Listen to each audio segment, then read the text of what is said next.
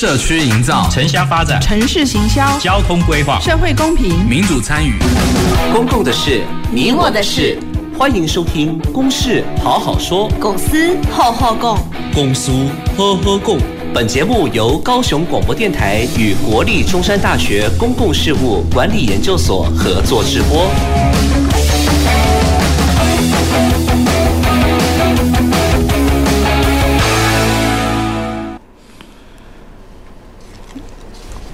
各位听众、观众朋友，大家好，欢迎收听、收看。公事好好说，本节目由国立中山大学公共事务管理研究所与高雄广播电台联合制播。啊，我是今天节目的主持人，呃，公共事务管理研究所的副教授谢旭升。那我们今天呢，呃，要讨论的这个主题是哦，跟我们的行人路权哦有关哦。那目前就是一个非常呃争议也非常热门的一个一个主题了哈。那我们要谈论这个行人路权的现况。促进与展望。好，那很高兴邀请到两位来宾。好，那呃，首先我先介绍第一位来宾哈，是高雄市行人路权促进会的理事长，也是前高雄市议员啊林宇凯理事长。好，谢老师好，还有各位听众朋友，大家好，我是于凯。好，谢谢。那我们也邀请到了这个高雄市行人路权促进会的秘书长许宏斌秘书长。哎，主持人好，各位观众朋友，大家好。好，谢谢。那我们今天谈论这个议题呢，我们可以稍微追溯一下哈，就是说为什么要特别哦来在这个节目谈这个行人路权？那各位这个听众朋友可能还记得，在去年的这个十二月哦，那台湾有一件事情就是上了这个国际的这个新闻哦，那呃，当然是比较负面的这个事情哦，也就是说这一个台湾的交通环境。哦，就是呃，在这个国外的媒体有，这个 CNN Travel 哦，那刊出了一则关于这个台湾交通的报道哦，那里面讲到了台湾是一个这个行人地狱哦，那嗯、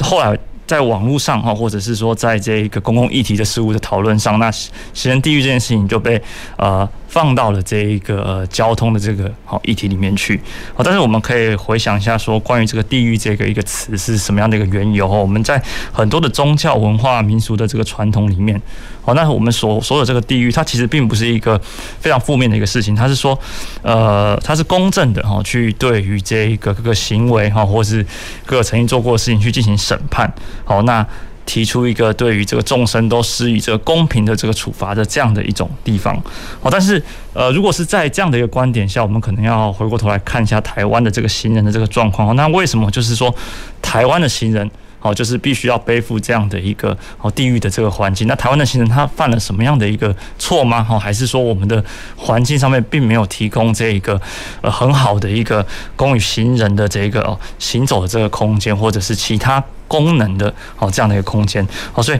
这个就是我们今天好想要去开始讨论的这个主题的一个缘起。好，那我们再回去看这个台湾的道路环境哦。当然，我们呃，如果我们时常走路，我们就会知道会有各式各样的问题。那等下也是我们今天要讨论。那台湾的这个环境，道路环境的现况哦，对于行人到底造成了什么样的一个阻碍？哦，其实它为什么会变成这样的一个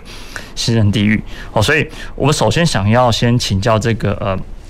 行人路权促进会的这个理事长哈，那呃林理事长就是关于这个就是呃我们以高雄市为例好了哈，那高雄市的这个呃道路环境中哈，行人路权它目前的这个现况哈，就是就你的观点，它目前到底是怎么样？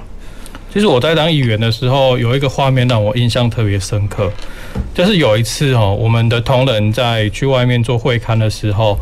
然后他的行车记录器就拍下一个画面。就是在我们的联合医院对面的公车亭，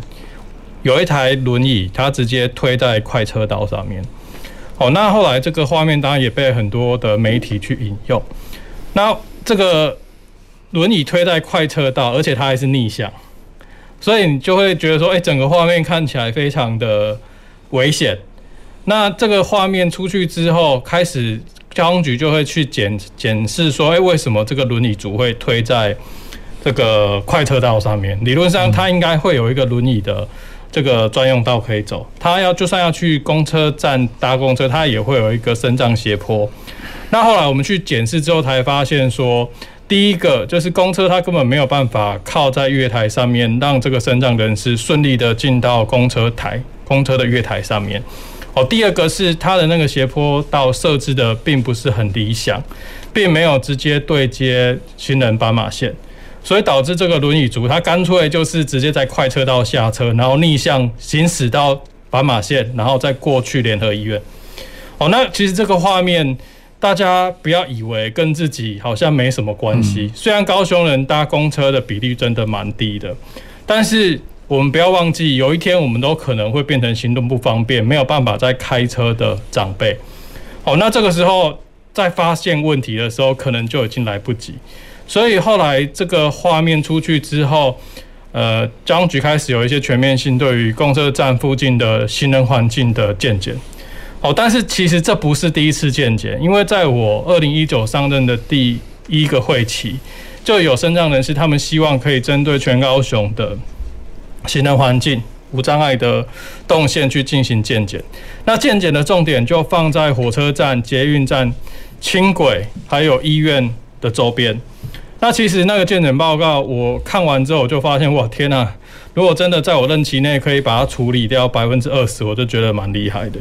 哦，所以这大概就是目前高雄一个行人路权的状况，就是说，不管对一般的行人也好，或对行动不方便的身障人士也好，害我们的大众运输站点要下车再。走路到他的目的地这一段路程当中，其实有非常非常多还可以改善的地方。嗯，谢谢这个林理事长。这也提醒，就是说让我想到说，就是我们时常会说这个，哎，呃，这个。呃，行人的这个哦，就是呃，在街道上的数量可能目前并不是那么多，或者是公车这个族群的使用者，在现在的这个交通环境里面也不是那么多。但是我们也可以，或许就是也可以反过来想哦，就是说，是不是我们并没有提供一个呃很适宜的这个环境哦？所以我们呃，其实人们潜在性的可能有这样的一个需求，好像国外很多城市它都有非常便利的这个公共运输的这个系统，好，所以可能是我们呃的环境呃抑制了，好，就是民。民众能够就是顺畅步行或者很舒适的使用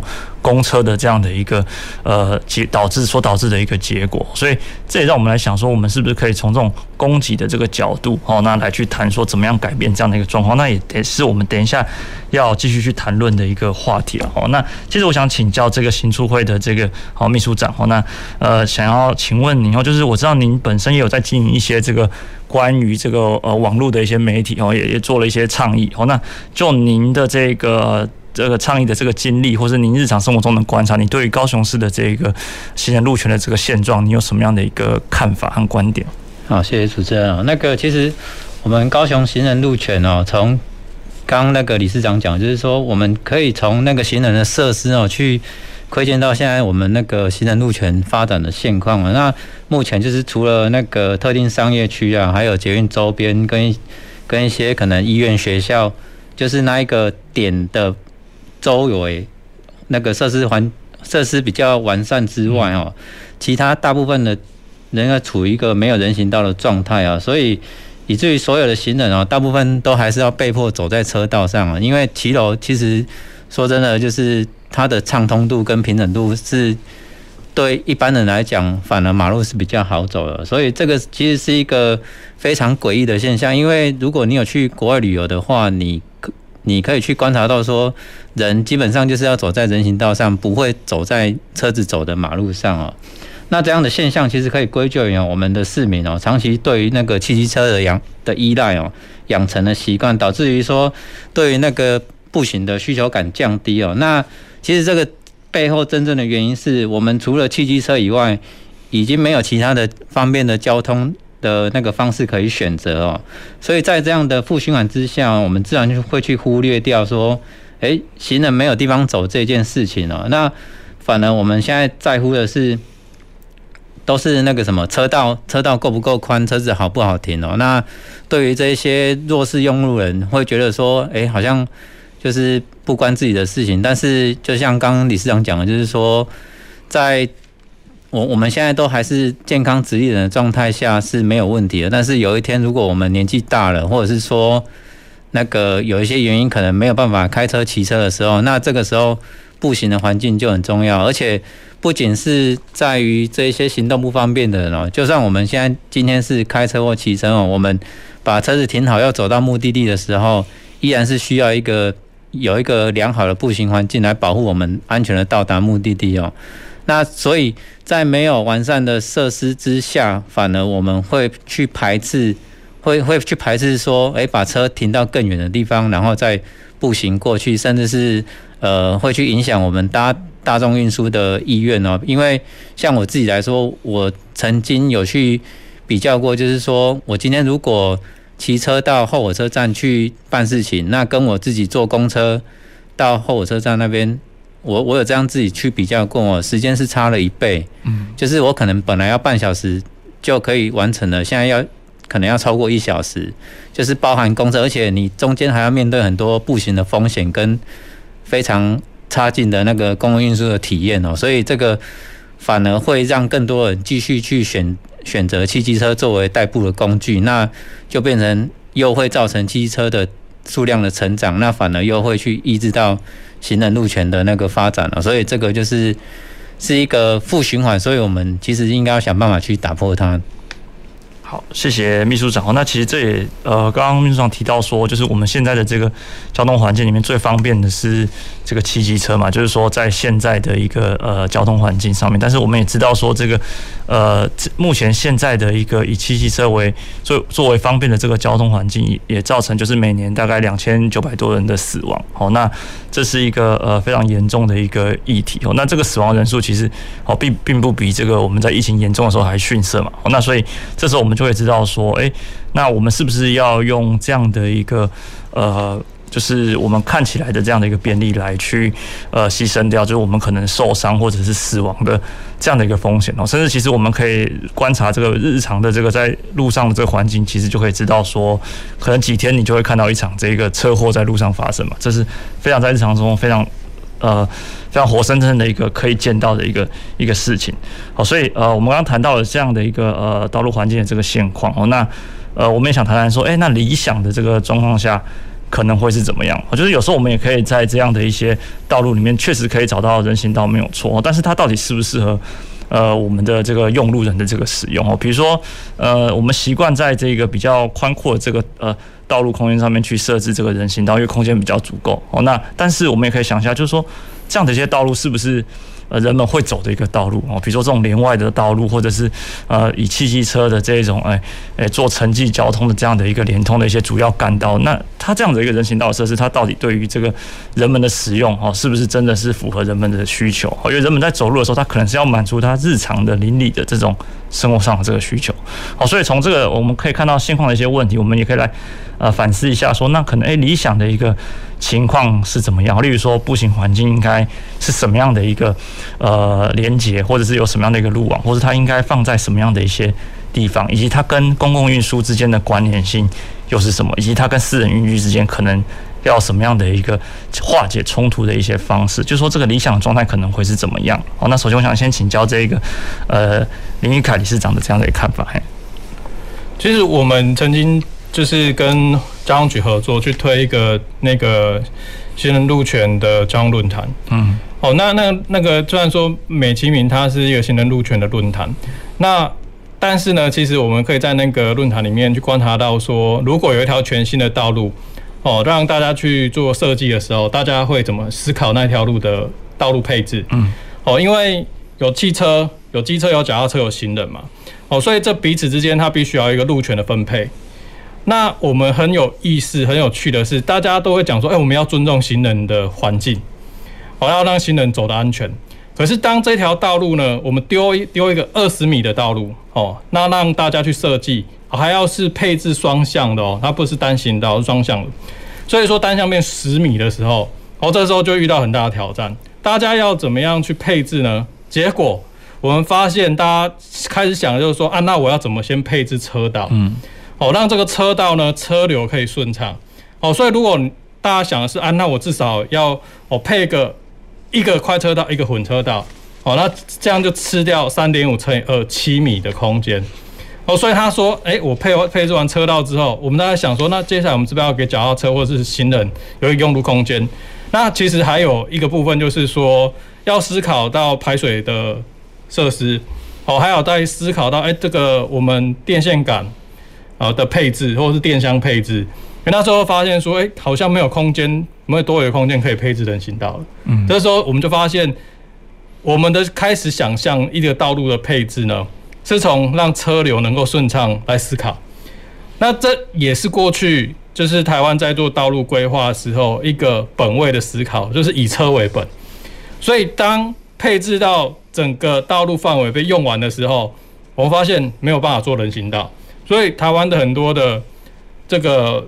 路幅不够的这个的道路的时候，它很很多时候就会没有办法配置一个实体人行道。那退而求其次，就会要求大家，哎，那我们就使用骑楼来通行。嗯，当然大家也知道，大除了台北之外的骑楼，基本上都是寸步难行啊。就你想要去走那个骑楼，就根本在障碍穿越赛，因为你会遇到哦花圃、花盆，那不然就是。参加餐厅店家摆的桌椅哦，甚至有一些就把它的烹饪台、料理台就设置在骑楼上面。那还有有一些就是会有一些呃长期停在那边也没有牵走的脚踏车或机车，哦，这些都会变成骑楼固定的障碍。那我们面对这个情况的时候，要去要求说啊，这个骑楼应该要净空。但是有一个前提，就是其实骑楼它是属于私人的财产。嗯，哦，那骑楼属于私人财产，但是在交通道路法规里面又赋予它公共通行的功能，这两者其实有点互相打架。就是说，我的私人财产却要供公共通行，那我到底会不可以放我私人东西在骑楼上面，就变成一个在执法上面非常困难的点。哦因为店家放椅子在上面，他可以说啊，我这个是移动式的。而是你你你觉得不行的话，那我们就把椅子再移走。但他隔天又摆回去了嘛。那花圃也一样，我们在在要求这个执法单位去执法的时候，常常就是已经求助陈情人求助无门。他说我去反映过一九九九啊，已经两个月了，也没有看见那个花盆还被拿走，他还是摆在原地。那我们就要求警警察进去强制执法的时候。有时候才有一些机会把这些固定障碍物给排除，但是我刚才讲了，它有可能在两个礼拜之后，这些东西又回到骑楼上面。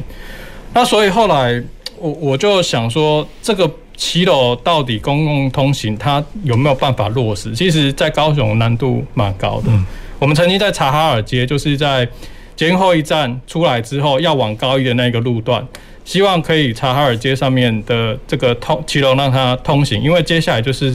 三民公园，三民公园完就是三民国中的后门，它其实都有实体人行道的配置。那我只要把查哈尔街那一段的骑楼把它净空，那就可以让后一站出来的这个不管是旅客也好，或是说他要去高雄医学院的这个患者也好，他有一条可以走的人行道跟骑楼，但是真的遇到很大的困难。那后来我们退而求其次想说，那我们配一条标线型的人行道。所谓标线型人行道，就是在台北有很多的这种人这种标线型人行道，它是在没有实体人行道的时候做出来的替代方案。可是标线型人行道，它又会遇到一个问题，就是第一个，到底有没有办法阻阻止这些汽机车去占用标线型的人行道？因为毕竟它不是实体的，它有可能就是在违规的情况下，又回到被机汽机车占用。那第二个就是说，我们那时候要推标线型人行道，店家还是不给我们做。他会认为说，我前面就是应该要停机车的，大家就是要骑机车来走这边买东西，来这边吃东西。所以，如果你设一个标线行人行道，就会阻碍到他们客人停机车的便利性。所以在台湾遇到很多这样的问题啊。那我们最后会有一个结论，就是理想的状况应该是。到处都要有一个人可以走的地方，但是我们退而求其次，在高雄要求的标准就是，至少在捷运站、火车站出来、大众运输站点下来的道路周边，以及医院跟学校，至少要有一条好的标配的人行道做出来。然后我们再要求第二件事情，就是只要是新设的道路，人行道必须要是标准的配备，就不会像是过去那一种啊，我把车道配完之后。我在思考人行道有没有空间，有时候就剩下九十公分，九十公分上面再放个变电箱，基本上轮椅族一定过不去。嗯，我们甚至还有在马卡道上面看到轻轨站做好之后，它的人行道标配出来，根本轮椅也推不过去。好像这种都是过去我们在在工程跟交通规划的时候界面没有衔接，因为工程单位是负责那个把人行道做出来，然后在配置上面的一些这个变电箱或者是电杆的工程设备，在在就是说它变成一条是设备带的概念，就是说人行道还供了一条设备使用的的设备带，然后扣掉设备带之后，才是人跟轮椅真正走的地方。那就会变成完全空间不足，轮椅推不过去，然后婴儿车要过的时候，变成还是要先推到马路上面，绕过那个设备带之后，它才能够回到真正的人行道上面。所以这种情况就是，我们觉得至少在界面的沟通部分，就是交通规划跟工程单位沟通完之后，再把那个人行道。设计出来，它会比较符合一个能够连贯的从大众运输站点出来连贯的人行环境。我们是希望至少可以做到这个标准。嗯，其实刚刚这个呃林理事长提到这个呃人行道这个连贯，其实真的蛮重要，因为呃像刚刚呃您举的这个例子里面说，如果我们做局部的街道的这个呃人行道，不管它是实体或者是标线，都很容易受到当地的一个呃反弹嘛，就是因为呃。如果我们今天只是做局部的话，就会变成是说，那呃民其他的这个消费者或者民众要进到这个街道的时候，他必然还是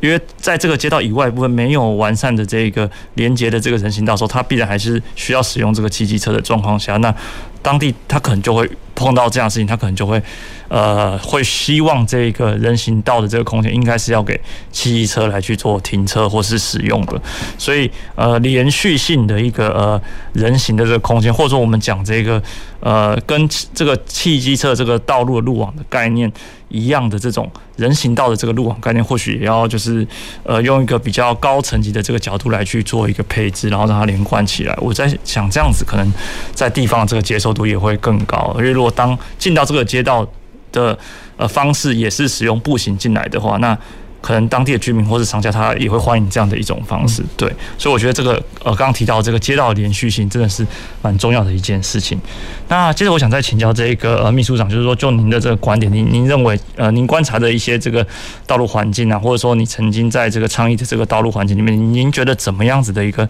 呃道路环境或者说道路配置会是一个比较能够满足行人路权的这样的一个状况？其实哦，一个理想的行人环境哦，它他最终的诉求很简单啊，就是说让每位在行那个路上走的行人都能够感到安心，而且能够安全的回家吃晚餐哦。所以要像刚刚理事长提到，就是说那个对于路网的衔接这一部分呢，人行道它可以被归类为就是那个所谓的最后一里路啊，就是说。你今天假设说你搭公车到站之后，那你要怎么回家？一定是走路回去嘛？那所以人行道就是衔接公车站到你家的这段，这段非常重要的一个公共设施啊。所以一旦这个公共设施缺乏了之后，那就变成说，在那个在大众运输的使用率上面，就会意愿就会降低了。那再就是说，因为我们台湾可能比较不会。把公共运输当成是一种，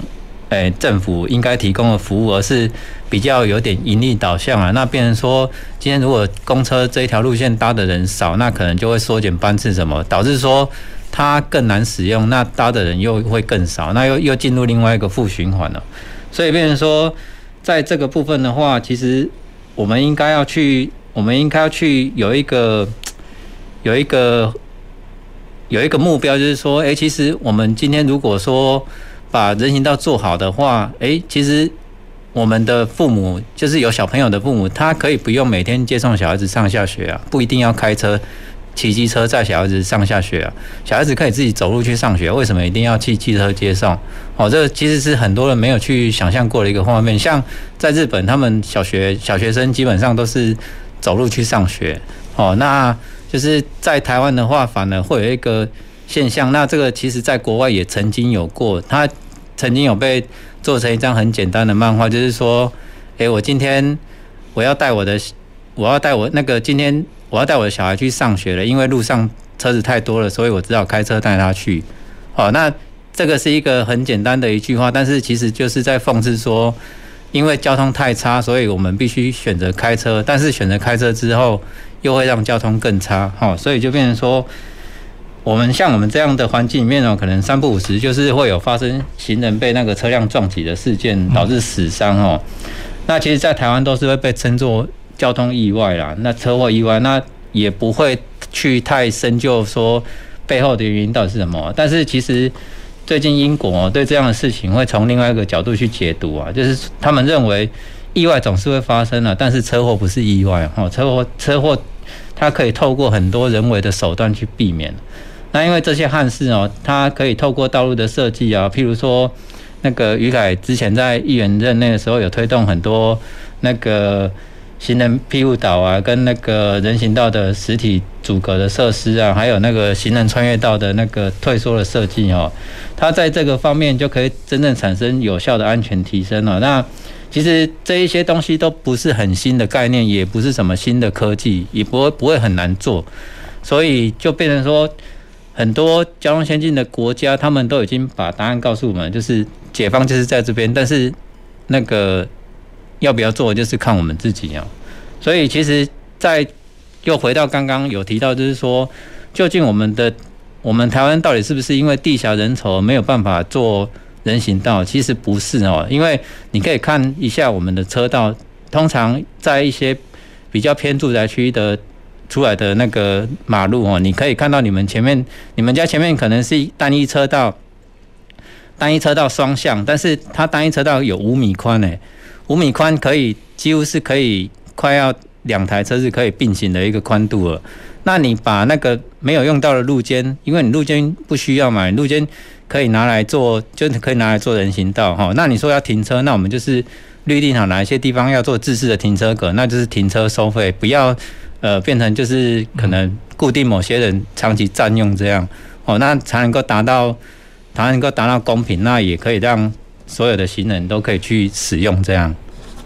好，谢谢。那刚刚呃，秘书长提到一个蛮有趣的事情，就是关于这个交通意外这件事情哦，就是其实意外这个词，它其实是有一种不可避免的一个呃一种描述了哈。那呃，就是这个也蛮有趣，就是之前我在呃在接触一些这个国外的这个呃。相关的这个期刊的这个文章的时候，也看到就是说，他们禁止把这一个呃你说的这个，就是我们刚讲这个车祸的这个意外，哦，用 accident 这个词，我觉得他他们认为说这个 accident 是一个上帝的这个旨意啦，是不可避免。但是呃，其实这个车车辆之间的碰撞的意外，它到底是不是完全没有办法避免的？就是说，一个是从说，诶，用路人的这个意识可以去去避免，另外一个是。道路的环境也影响到我们用路的意识，就是我们刚刚讲说这个理想的这个道路环境哦，所以其实这个交通这个一些意外，其实或许它是可以透过从这个意识面或者说道路环境面来去做着手来去降低它发生的这个可能性哦，所以它就不是说真的是说诶。不完全不可避免的事情，这样子的话，那才会对政府产生一个苛责的这个责任啊。那我觉得，慢慢我们去重新理解“意外”这个词，或许是一个呃改变我们意识对交通意外的这个意识的一个方法途径。好，好，那我们呃先进到这个休息时间，稍后我们再回到公事好好说。走进时光隧道。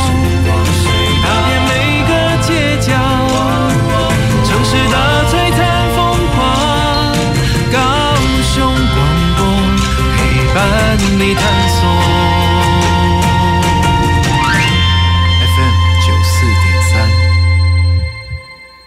呃，李长博报告，房东请注意，现在当公益出租人享有三大节税优惠哦。第一，每屋每月最高一万五千元的免税额度；第二，房屋税税率降为百分之一点二；第三，地价税税率只要千分之二。赶快加入公益出租人，一起用好房做好事，请上网搜寻公益出租人专区。以上广告由内政部及内政部营建署提供。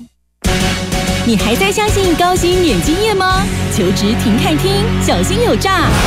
快去参加劳动部高屏澎东分署的自办职前训练，最安心。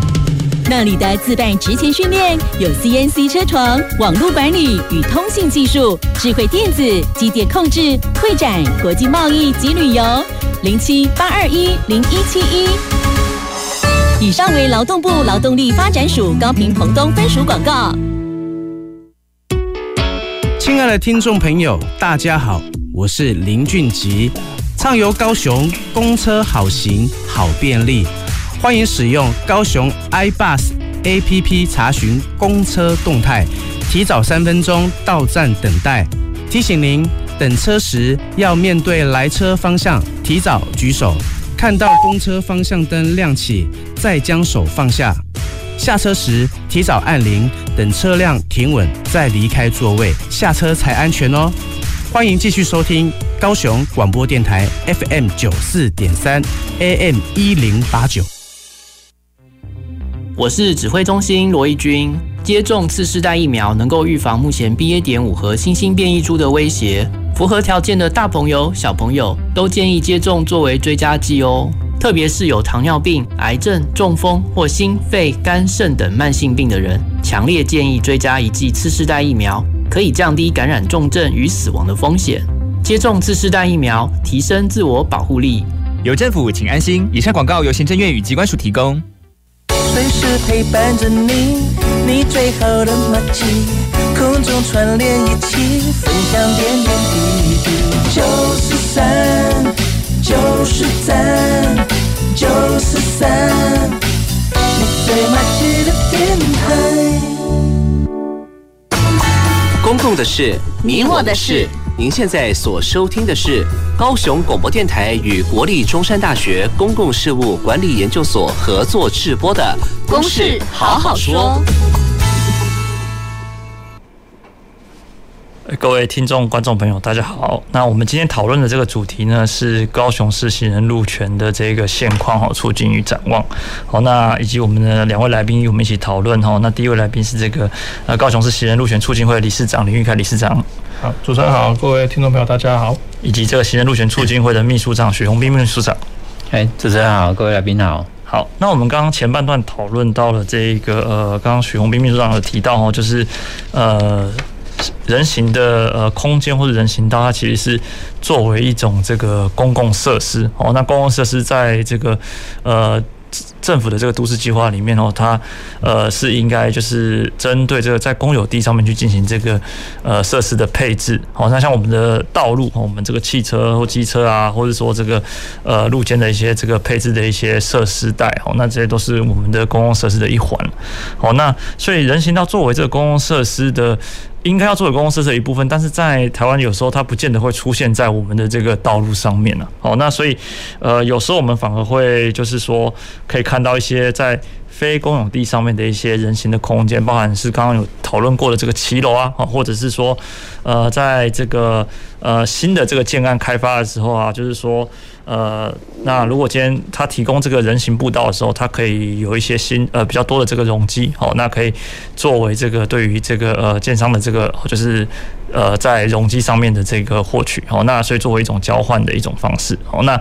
以这样的一个方式来提供这个人行空间，可能会面临哪一些问题啊？或者是说需要怎么样子做才可以让这种非公共设施的这种人行空间可以真的提供到这个行人的这个哦，在行走上面的这个需求。好，那首先我想先请教这一个呃林理事长。其实我觉得从都市计划的角度来看，如果有重划区或是都市更新的计划，就应该要配置实体人行道了，这个才是一劳永逸解决目前行人安全的方法。哦啊，但是如果因为现在都市重划要推动没有那么容易。哦啊，比如说我们要推都更就更困难，嗯，哦，因为它有牵扯到一些就是地地用地取得的问题啦，哦，然后还有一些建商他们愿不愿意投入都市更新的计划，都是一个执行上的困难。哦，那如果说正一都一般状况，就新建案，其实应该要去设定一个所谓的停车的替代率，他们应该要要求建商在做新建案。就是做地下停车格的时候，必须要去满足到他们所有住户的停车需求，包含机车，好，所以就不会产生到说，诶，我必须要规划路边停车格，或是路边的机车停车弯。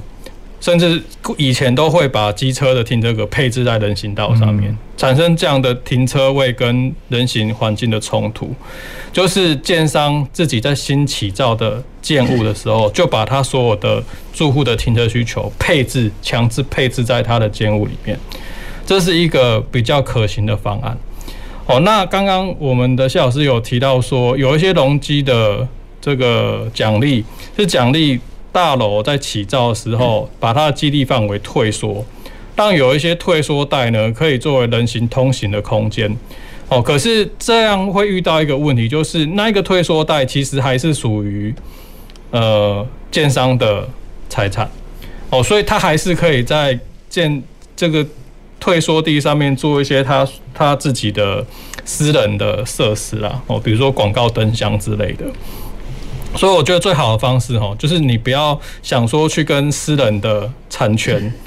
抢这个公共使用的用途，还是。配置你自己公共设施的人行道，才可以解决我们没有办法连续的安全的人行环境这个问题。那刚刚其实这个洪斌就是我们的秘书长，他有提到这个行人庇护岛，我觉得它是一个完全非常必要的安全配备。就是我们最近看到很多的媒体报了很多小朋友在过马路的时候。被汽车撞就就离开了。嗯，哦，最近彰化有一个十二岁的男童，他也是在过斑马线的时候，然后就被汽车撞，然后就走了。这种案例其实最近非常非常多，所以我们的那个行人地狱的概念的形象，它一直在国际上面不断的被强化。那这个其实是一个外国人来台湾非常恐惧的事情。加拿大也好，或者美国官网，然后甚至是其他。的亚洲国家，他们都在旅游警示上面做了一个明确的提示，就是到台湾必须要非常注意过马路这件事情，因为台湾的驾驶过去是没有在让行人优先的，所以我们的交通交通单位就推了一些宣导，就是说哦，行人过马路的时候要穿着鲜艳的衣服，哦，行人过马路的时候最好能够举手通过，哦，那。汽车应该要礼让行人，但是这些观念其实都不错的，因为基本上我们道安规则规定 里面，道安的规则里面就有说，如果是行人通行，它是有优先的路权，汽车必须要等行人过之后，它才能够通过。这个是在交通道路法规明确赋予行人路权的优先性，但是我们交通单交通单位在宣导的时候都讲说，汽车要礼让行人，等于说哦，行人是。我牛力的啦，哦，我牛力先鬼，但是行人到交通法规里面明明赋予的就是行人是有优先通行权的。那所以后来我我在上任的时候才开始推行人庇护岛这个东西，就是因为我发现很多行人他因为车流一直过，他过不了马路，所以他一次没有办法过马路的情况下，他必须要在路中间去停等一次，啊特别是有一些行动不方便的长辈，哦，所以那时候我们在二零一九年的。这个整年，我们才推了高雄，才有开始有四个行人庇护岛，就是在民权路上面，那民权三多、民权四维、民权民生，还有一个是中正民主路，就推了这四个行人庇护岛。那还还好啦，就是说后来这个东西有被重视，就是在去年年底，高雄大概有四十几个路口已经有行人庇护岛。那行人庇护岛它的作用是什么？就是当你的车辆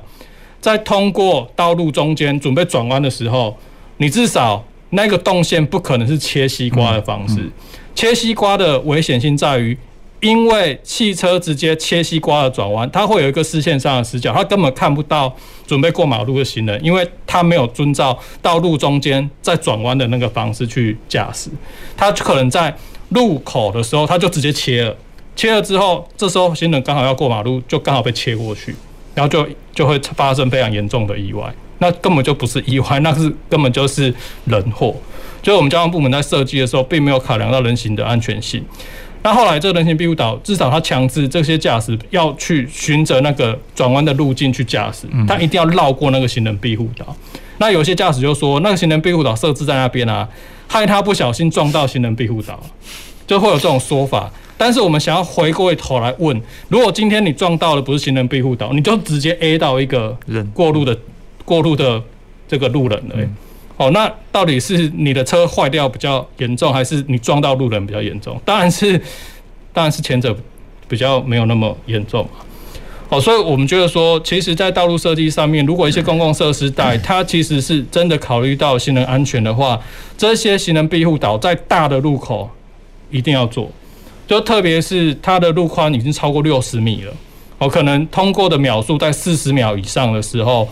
可能有些长辈他真的过不去。那第一个，你要么你就在中间设置一个就是延长通过的按钮，让长辈过不去的时候，他能够再多二十秒，能够让过让他过马路。那再不然，你就是一定要强制的行人庇护岛，去让他保护中间他在停等的时候不会被看不到。行人的车子直接给 A A 到，嗯，哦，我觉得这些都是公共设施在所赋予行人安全一个蛮重要的配置。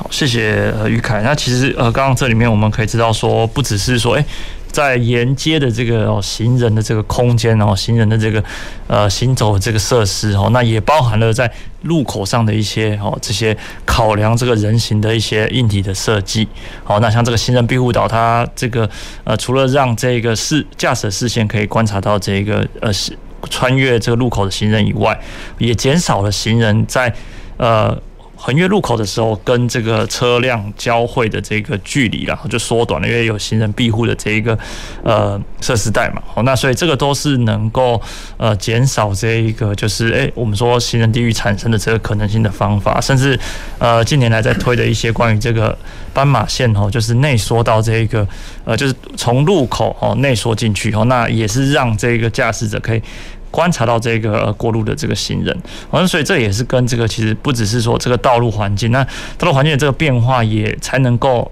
改变人们的这个用路的这个意识。好，那其实我也想请教这个洪斌秘书长，那就是说就您的这个呃观察，就是说，哎，您可以，呃，您您对于这个呃道路环境中的这个公共设施可以怎么做来去呃强化这个呃行人的这个路权？哦，有什么样的一个看法？哎，就是那个。接着，刚刚理事长刚刚有提到，就是 骑楼的问题啊。其实交通这个议题哦，你我们现在在推的，其实不是说我们虽然是在那个我们协会虽然是叫做那个行人路权哦，但是其实最终的目标是要做到交通平权哦，就是让每一种每一种交通工具跟每一每一类的用路人，他们都可以得到一个应该有的权利哦。所以变成说。你其实你很难去单就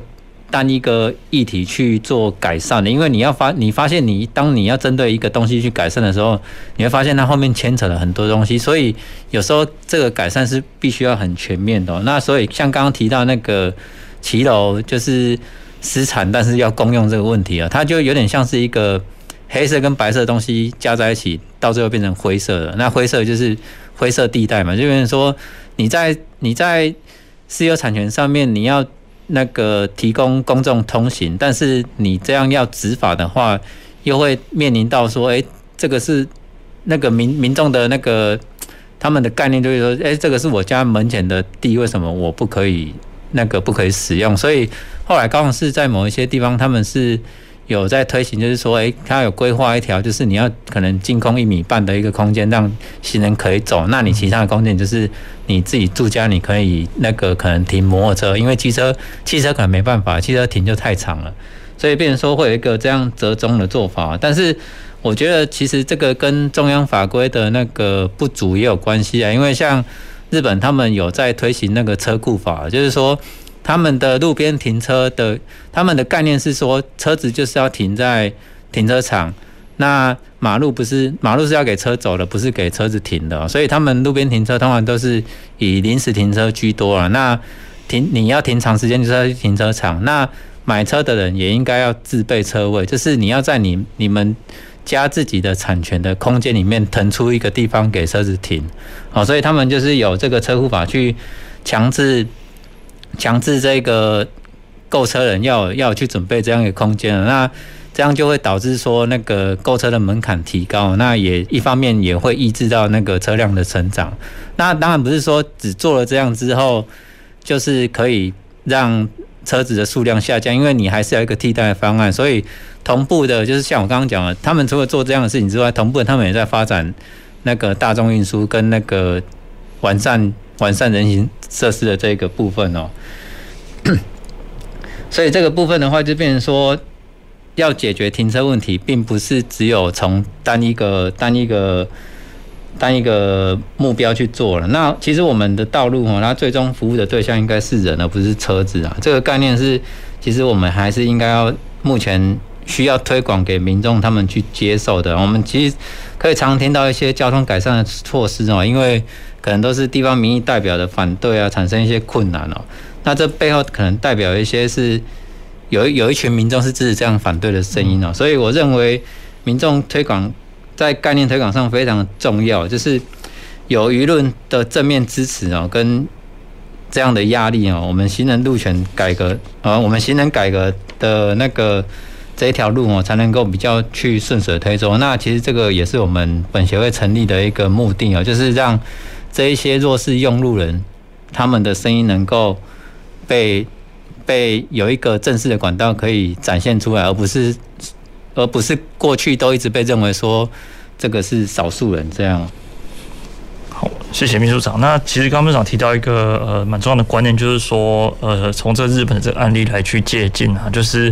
呃使用的这个成本，就是不要让它转嫁到这个呃社会的外部上面去哦，那就会产生很多的衍生的这个问题。那这样也会比较不符合这个公平性哦，因为公共设施它本身就有它的公共的目标存在。那如果它变成特定人士的这个使用，或者是汽车的占用等等，那可能就会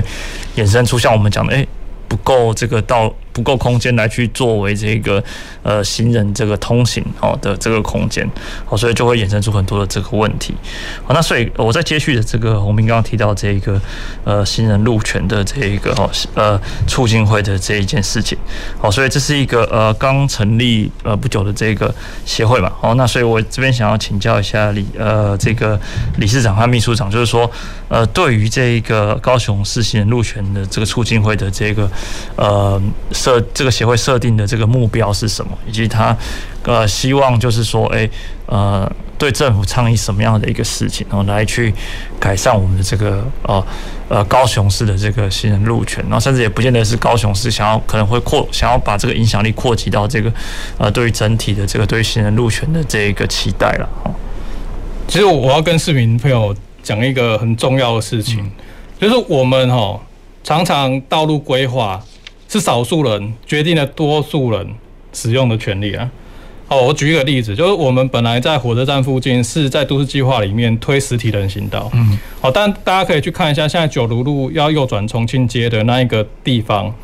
哦，它就是一个不连续的实体人行道，它那边是用标线型绿色的标线型人行道，但是本来在都市计划图上面它配置的是实体人行道，嗯那为什么后来它实体人行道消失了？就是因为。有在地的店家去找民意代表，去跟交通局施压说啊，我们不要这个实体人行道，因为过去货车可以直接倒车进来我们家就可以卸货了。但是你配置一条实体人行道，货车一定上不去他家门口嘛。所以后来那一条实体人行道就硬生生的在都市计划图都已经画上去的，就直接被删除了。好，那我讲的就是说，那大难道附近的？商圈业者跟店家都不支持实体人行道吗？不是啊，因为据我所了解，有很多商圈店家他也是支持实体人行道，从火车站一路出来都有实体人行道，方便旅客下来之后能够直接进到商圈就徒步区的消费嘛。但是呢，因为他就有民意代表去施压，所以安全的实体人行道变成标线型的人行道，而且还没有分隔哦。嗯。哦，标线型人行道它的问题在于说，它只是路面上画了一条绿色的。人行道，它并没有实体分隔的状况下，有可能汽车晚上看不到，一下子右转车就 A A 上去行人了。好，那所以我们才会强调说，实体人行道它不管是在公共设施带的配置，或者是说行人保护上面，都有一个实体上的功能。那我们诚一这协会就是希望说，是否能够听到很多民众的声音，是希望能够有一条安全回家的路，安全上班上学的路，安全就医购物的路。那不是说少数的民意代表，他们就可以把过去规划出好的一个交通配置直接碾压过去。哦，这个就是我们希望透过我们这个协会汇集更多支持高雄要有一个安全人行环境的民众，我们一起众志成城，让这个事情能够在高雄未来都市计划里面，到工程设到工程设施到交通规划，都能够实际上面落实这件事情。所以这是。这个协会主要的目标啊，那当然协会里面有一些不同的功能组织。哦。我想谢老师他你你也是在其中里面是。有协助这个协会做这个议题的资料的收集嘛，哦我们必须要收集很多其他城市好的案例。哦，或者是甚至是国外他在道做道路规划的时候，怎么样去把一个实体人行道给配置出来的这一种成功案例，然后我们就可以让我们的交通部门去参考。所以，我们有一个是收集研究的议题议题组。然后有一个是，当这个议题我们觉得诶成熟了，可以推给公部门，让他们去参考用的时候，我们就会要有一个倡议的小组。然后不管是用这个议题倡议的方式，哦，媒体曝光，或者我们就举办实体的活动，让大家去见见人行道的状况。哦，所以我们有另外一个就是叫做议题倡议跟活动组，然后还有一个就是我们宣导组。就是我们希望更多这一种好的概念，能够透过我们的各种管道的力量，去让市民朋友理解一条安全的人行道，连续的安全的人行道，能够带给未来我们的下一代或是我们的长辈使用上有多么重要的一个基本公共设施。嗯，但是它必须要是存在的标配啊。嗯，哦，我们就是分这三个小组，然后希望说透过这三个小组的哦。的组员跟组长一起努力，然后我们去把这些 package 直接推出来，好的案例分析，然后给政府部门去推动，然后也让民众了解说，哎，其实有这些案例是能够实际上在高雄里面去落实的。嗯，哦，那这个就是要配合媒体的力量啊，配合民众的这个观念的改变啊，然后甚至最重要就是行政部门他必须要去执行跟落实。好，谢谢这个理事长。哦，其实刚刚提到这个商圈的这个人行的环境，我也是蛮有那个感慨。就是说，呃，对于这个就是在国外的这个案例，像纽约来讲，他们在原本也是非常以车为主导的一个街道设计嘛。那他们其实，在二零零七到二零一三的这这六年里面，做了呃蛮大的街道改革，包含配置出这个人行道，哈，还有这个自行车道，减少这个汽车道。那他们发现说，这些商圈的这个营收。或者说这个呃零售业的这个销售额都是增加的，而且是增加幅度是很大哦。那这个都是有他们官方的这个数据哦。这个然后以及在这个就是像是纽约的这个时代广场哦，就是呃他们原本也是非常多的车辆作为这个街道空间的主要的使用者哦。那但是他们也是在这个断街道改革的这段期间里面做了一些呃大幅度的这个呃把这个。道路全部变成这个广场哦，那他们整个的这个时代广场又重新再复苏起来，所以其实有时候，当他们就像他们讲，就是在纽约，他是他们在推动这些时候，当然也是碰到了。反对的声音，好，那但是其实也会有潜在的，或者说没有表达出来的支持的这群人，因为支持人他们不见得会找这个民代去做一个游说嘛，但其实支持的人还是还是会有的，好，但有时候就是说我们怎么去抵抗这种反对的这个声音，然后从里面去呃寻求这个可能推行的这个可能性，哦，那其实我觉得呃这里面就是说在出行书会里面有一个角色也是在在去厘清这件事情，就是把它到底是一个好的事情，或者是一个。呃，是不是一个呃有益于这个在地的这个事情，再做一个澄清，然后再向政府去，然后向去向政府做一个这个呃倡议。哦，那我觉得这个是呃也是要有一个这样的一个组织的这个目的。哦，那接着我想请教这个呃洪斌秘书长，哦，就您的观点是是怎么样？嘿，哎，就是其实哦。我要讲的是，其实我们大部分民众的交通观念哦，长期以来都是透过那个政府灌输给我们的。那在这一些内容里面哦，很多其实都是已经跟国外一些比较正确的交通观念都是讲难念，其实都是已经已经脱节的。譬如说十字车祸九次快啊，马路如虎口这一些这一些口号哦，其实你用科学的角度去看它哦，这些这两句话其实都没有办法成立啊。那哎、就是刚刚还有提到，就是说，哎、那个为什么人行道会让商家反对啊？那是因为他们对人行道的想象还就是还就是可能拘泥于某一种形式啊。那其实，在你说店家卸货这个问题，难道国外不？难道国外不会有吗？也会有啊。所以，我们其实我们应该去了解，是说，那他们怎么样去克服，既能够满足店家卸货，那又能够同时达到行人通行哦。那其实。那个人行道的设置，它也不一定是要像我们现在传统那种高高凸的人行道。你在路旁做一做一排路缘石，也可以做实体隔离，而且那个成本很低，那也不需要大兴土木，那一样可以做到保护行人，而且也能够那个阻隔车子啊。那再就是说，哎，卸货的时候，我们是不是可以思考，就是说，如果今天有一个平坦的人行道，那我们就可以跟日本一样，把车停好，然后我们卸货是用手推车，透过这个平坦的人行道把它推到我们的目的地啊。那这样就是可以达到那个人车和平共处的那个一个一个结果哦。那刚刚老师有提到，就是说，其实，在我们台湾非常排斥。我们台湾非常喜欢做车道拓宽，那非常排斥车道缩减这件事情啊。那其实他们日本有做过一个一个改善，就是在京都四条通那边，那边车流其实本来是非常大的。哦那就是因为他们做了那个车道缩减之后，发现车子变少，但是人人流的数目反而是以数倍的方式在增加。那这样反而是为当地带来更多的商机啊。所以其实说。我们对于车道跟人行道的想象哦，就是不应该拘泥于过去的那一些那一些概念啊。那其实我我我觉得应该要去，我们要去感受说，其我们现在对于那个那个用路意识哦，到底是一个什么样的状态啊？就是说，你今天其实你一个很简单方式，就是说，你去找一个没有号志的斑马线，那你去你去站在斑马线的末端，然后你看着来车。这样的情况哦，你如果你在日本或英国，你一定会很快的遇到所有的车子都停下来，它的目的就是要让你过马路哦。那在台湾，我相信大家以大家的生活经验都知道，这样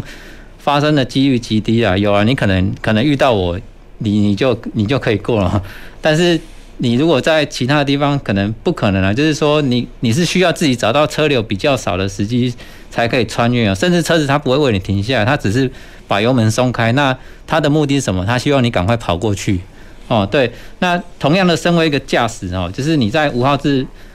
斑马线看到人站在末端的时候，在国外的驾驶教育会告诉你，就是说停车就是一个没有第二选择的法律义务。你停下来不是因为礼貌，而是规定哦。相信有在驾驶的听众，你们一定会遇到一样的事情哦。但是你会停下来这样吗？那又是什么原因让你不愿意踩下刹车哦？到底是行人自己没有要过，还是车子没有让他哦？那很多人会说啊，就是诶，转弯的时候，行人都会让车子根本过不了几台啊，因为人人实在太多了，会导致说转弯车卡住啊。那应该要感到委屈的，到底是驾驶还是行人呢？其实这个问题的责任在于政府啊，他不应该让用路人对立啊。那他的答案早就已经写在考卷上了，就是将人跟车子的号志分离就可以了。那你这样做的话，就可以。改变到那个人车对立的情形，那我们大家应该把焦点放在同一个地方，那就是督促政府做好这件事情哦。虽然说我们的硬体还有还有很大的改善空间呢，那你如果说要等到这一些，等到别人全部都改好了，我们才要改，那到最后就是会变成说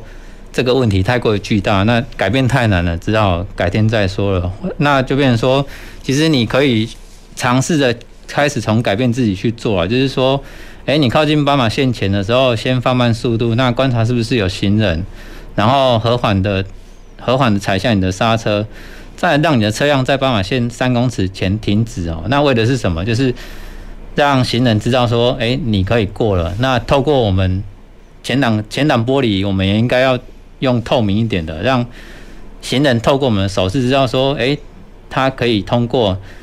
我已经这样做好几年了，没有没有因为说。因为这样被其他的车辆追撞哦，只要你提早减速，就不会有这个问题哦。那也也没有因为让行人而有发生什么迟到啦。那事实上让与不让哦，其实没有什么差别了。这这两种驾驶到最后可能都是一起在等红灯哦。那你可能会被后面的后面的人按喇叭，但是没有关系，那跟那个不会让人家受伤啊。然后这样的目的是什么？就是让这个行人他可以。安全的回家吃晚餐了，那那个人可能也是你的家人。好，谢谢。那所以其实我们这里可以知道说，呃，我们用这样来去收尾，然后就是说，呃，可以购买东西的是人，然后不是车哦。所以以及我们每一个人都有可能是作为行人的时候哦。那我希望我们这个行人路权能够越来越越来越好哦。好，谢谢今天各位听众观众朋友的收听，我们下次再收听收看《公事好好说》。公事好好说节目由高雄广播电台与国立中山大学公共事务管理研究所合作制播，每周一下午五点三十分进行到六点三十分。谢谢您的收听。